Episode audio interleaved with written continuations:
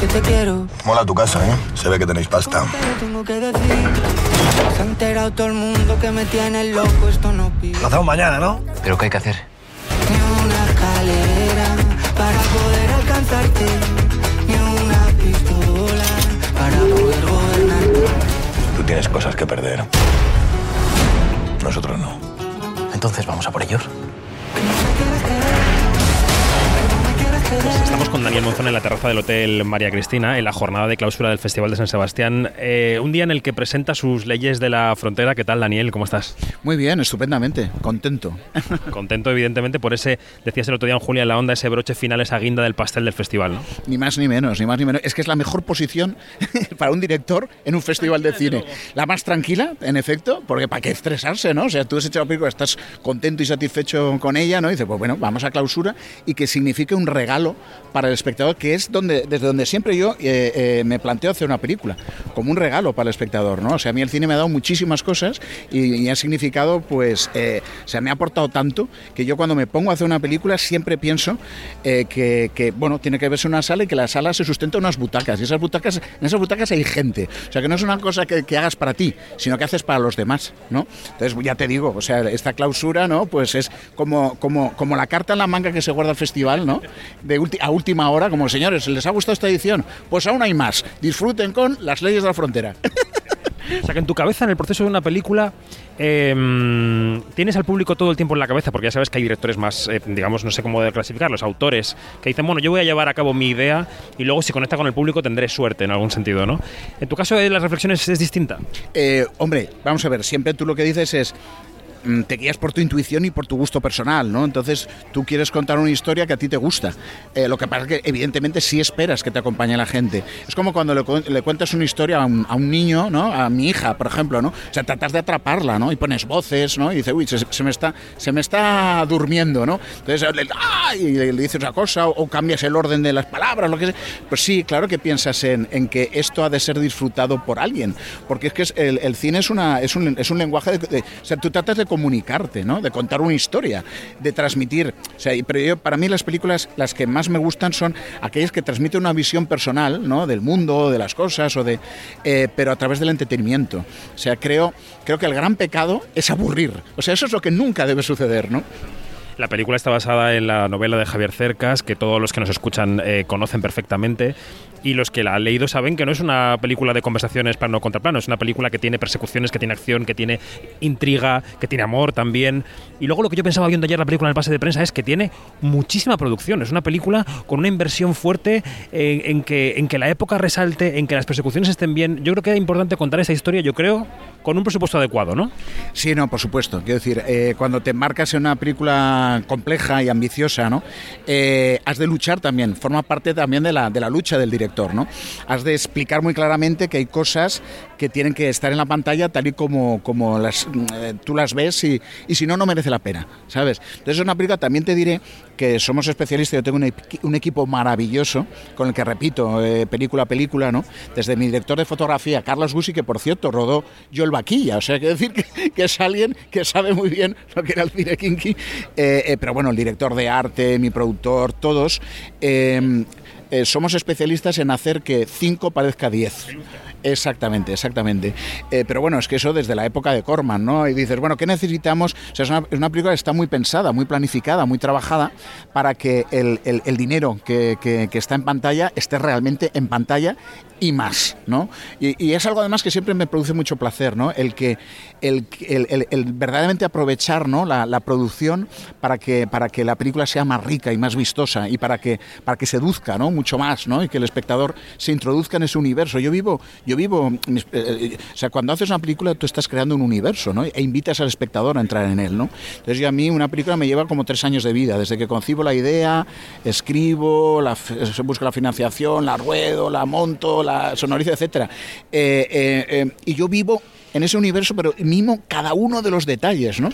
Que por cierto es uno de los placeres de, hacer cine. O sea, yo cuando era pequeño me di cuenta de que no me gustaba vivir una sola vida y que hacer cine me permitía vivir varias, ¿no? Entonces, claro, y la, entonces tú con cada película ofreces, ¿no? Ese, ese universo al espectador y deseas que entre en él, ¿no? Y cuanto más mimado y más vistoso y más seductor sea, yo creo que mejor. Y eliges para la pareja protagonista a un actor y a una actriz que no son muy conocidos para el gran público. Evidentemente es una decisión consciente por tu parte para que el, espectador no se vincule con el actor que está ahí desde un primer momento, sino que se vincule con el personaje, ¿no? Ni más ni menos, tú lo has dicho eh, y no lo puedo decir mejor.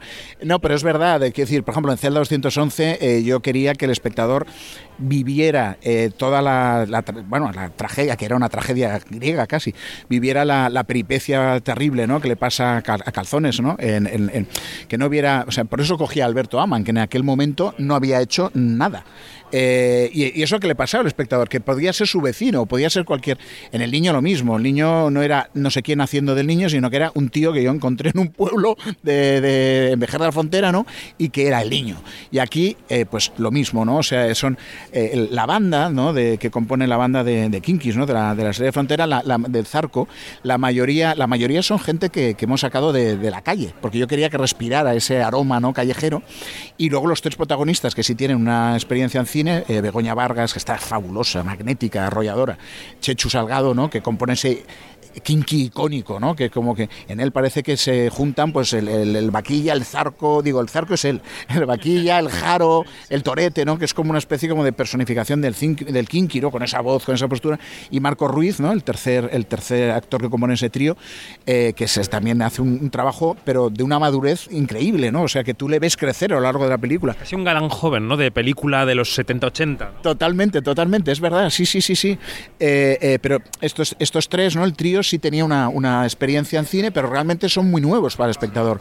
Yo creo que eso es, una, es, un, es un plus, ¿no? A la hora de ver una película, lo que tú muy bien decías, ¿no? Que no estás viendo a alguien interpretando a, sino que son los propios personajes. Es la primera vez casi que te enfrentas a ellos y que te llegan con una fuerza y una verdad, ¿no? Que yo creo que, por lo menos a mí como espectador, eso siempre me encanta. Me encanta que me, que me sobre todo cuando son tan magníficos actores como son ellos, ¿no?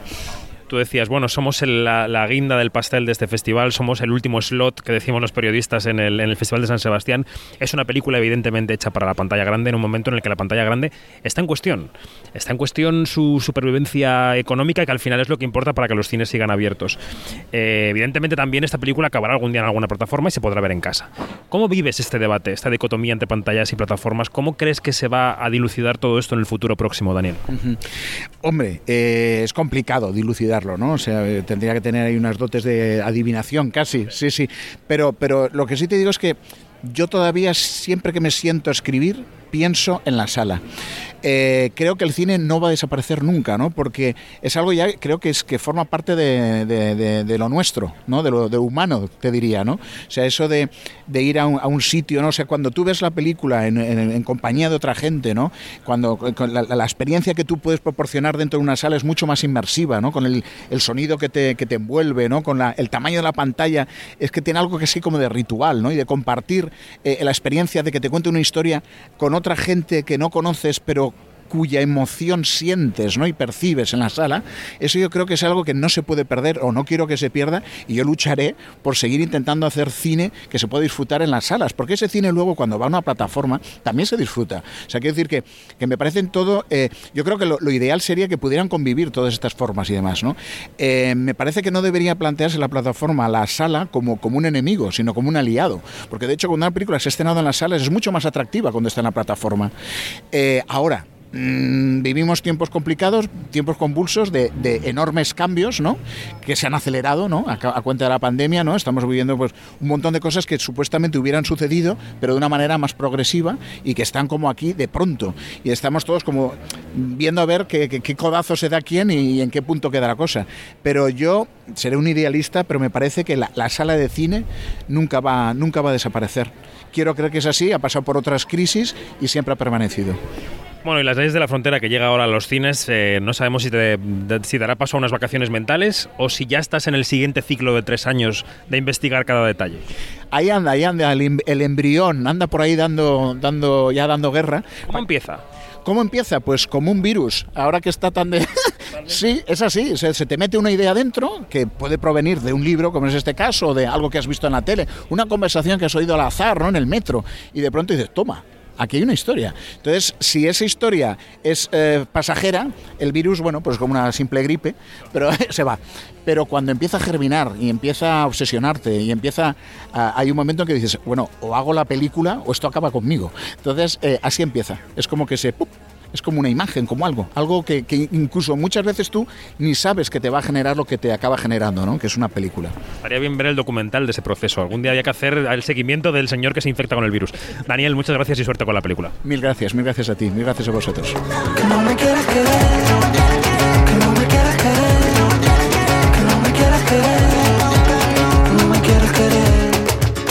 Eso.